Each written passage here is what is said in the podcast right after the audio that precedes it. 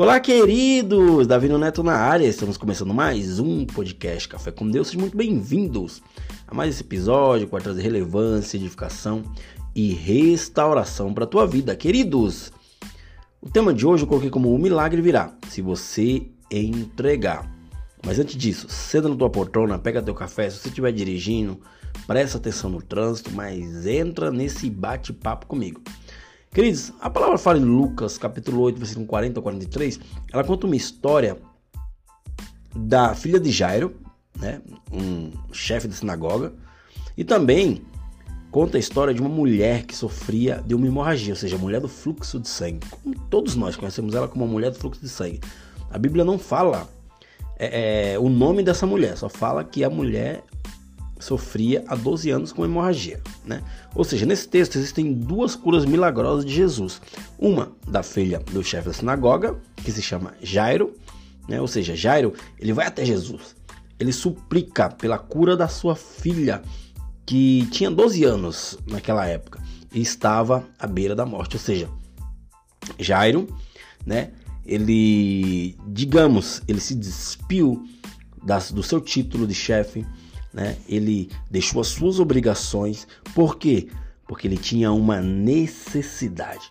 Ou seja, querido, muitos de nós, muitas vezes iremos é, buscar Jesus por uma necessidade. Né? Muitas pessoas buscam Jesus por, pelos seus prazeres, é, por riqueza, por, por aquilo que Jesus pode dar. Mas não podemos buscar Jesus por aquilo que ele pode dar. Temos que buscar Jesus por aquilo que ele é. Ou seja, Jesus ele vai nos dar como presente aquilo que necessitamos, mas nós precisamos ter um tempo de busca, um tempo de secreto com ele, né? Naquele momento, Jairo ele se despiu do seu título de chefe da sinagoga, né? E saiu ao encontro de Jesus. E no meio daquela história aparece uma mulher que também ela tinha uma enfermidade e ela vivia há 12 anos com aquela hemorragia. Só que ela tinha, a palavra fala que ela gastou tudo que ela tinha. Se ela gastou tudo que ela tinha, ela era uma mulher próspera, mulher rica. Só que naquele momento ela era uma mulher excluída da sociedade. Jairo não, Jairo era um cara influente, era um cara que tinha título, era um cara que era um chefe, né? Ele, ele é, é, é, escolhia né, as leis da Torá, ou seja, ele tinha suas responsabilidades, ele tinha suas obrigações. E Jairo, ele se humilha perante Jesus. Jairo, ele vai atrás de Jesus. Só que olha o interessante, queridos. Jairo, ele foi o primeiro a chegar, a conversar e a falar com Jesus, né? E suplicar e pedir para que Jesus venha curar a filha dele, né? Que estava à beira da morte. Só que Jairo não foi o primeiro a ser atendido por Jesus. Não sei se vocês estão me entendendo. Jairo ele não foi o primeiro. O primeiro a receber o seu milagre ali foi a mulher do fluxo de sangue, que no meio de uma multidão, né, ela perde o medo. Sociedade eu abominava porque ela tinha aquele, aquela hemorragia. Ou seja, para aquele povo naquela época, ela era impura e, e ela não podia viver no meio da sociedade. Porém, ela quebra as barreiras ela vai ao encontro de Jesus, ela toca na orla do manto de Jesus e naquele momento ela é curada. Né? Até que Jesus fala para os seus discípulos: diz, Alguém me tocou, porque de mim saiu virtude. Ou seja, queridos, se você tem uma necessidade, se você precisa de uma cura, se você precisa de um milagre, vá ao encontro de Jesus. Ah, oh, Neto, mas como que eu vou ao encontro de Jesus? Entra no teu secreto. A prova de Deus fala que em Mateus 6,6 Entra no teu quarto, fecha a tua porta e ore no secreto, que Jesus irá te responder. Ou seja, queridos, nossas indiferenças não pode se opor ao poder de Jesus, né?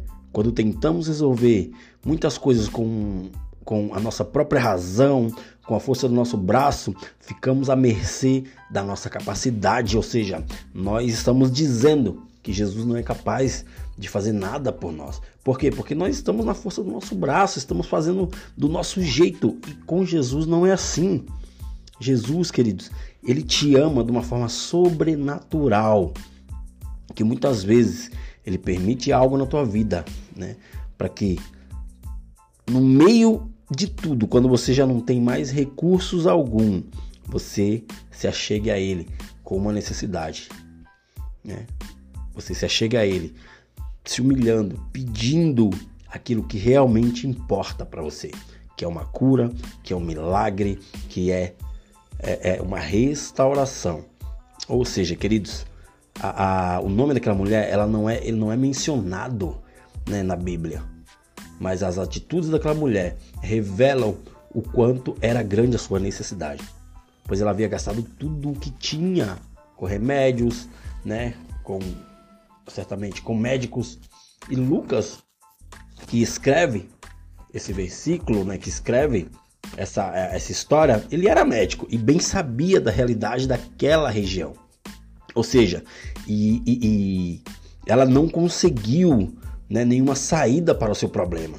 Uma cura de um fluxo de sangue naquela época era apenas por um milagre. Ou seja, ela tinha uma hemorragia no qual não cessava.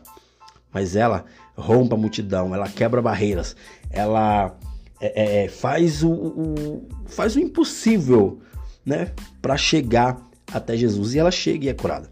A favor de Jesus, queridos, a favor de Deus, sempre estará ao nosso alcance. Basta nós irmos ao encontro dele.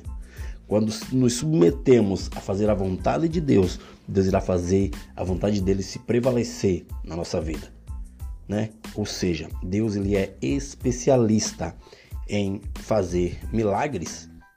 Se você precisa de um milagre nesse momento, Deus irá te curar. Deus irá realizar esse milagre. Basta você ir ao encontro dele ele se importa com você. Ele quer te curar. Ele quer fazer um milagre na tua vida. Basta você se entregar para ele. A palavra fala: entrega teu caminho ao Senhor. Confia nele. No mais ele fará. Se você entregar, confiar e descansar, Deus virá com providência. Apenas entrega e descansa. Porque logo virá a cura. Logo virá a vitória. E você irá sorrir mais uma vez. Beleza, queridos? Até o próximo episódio e valeu!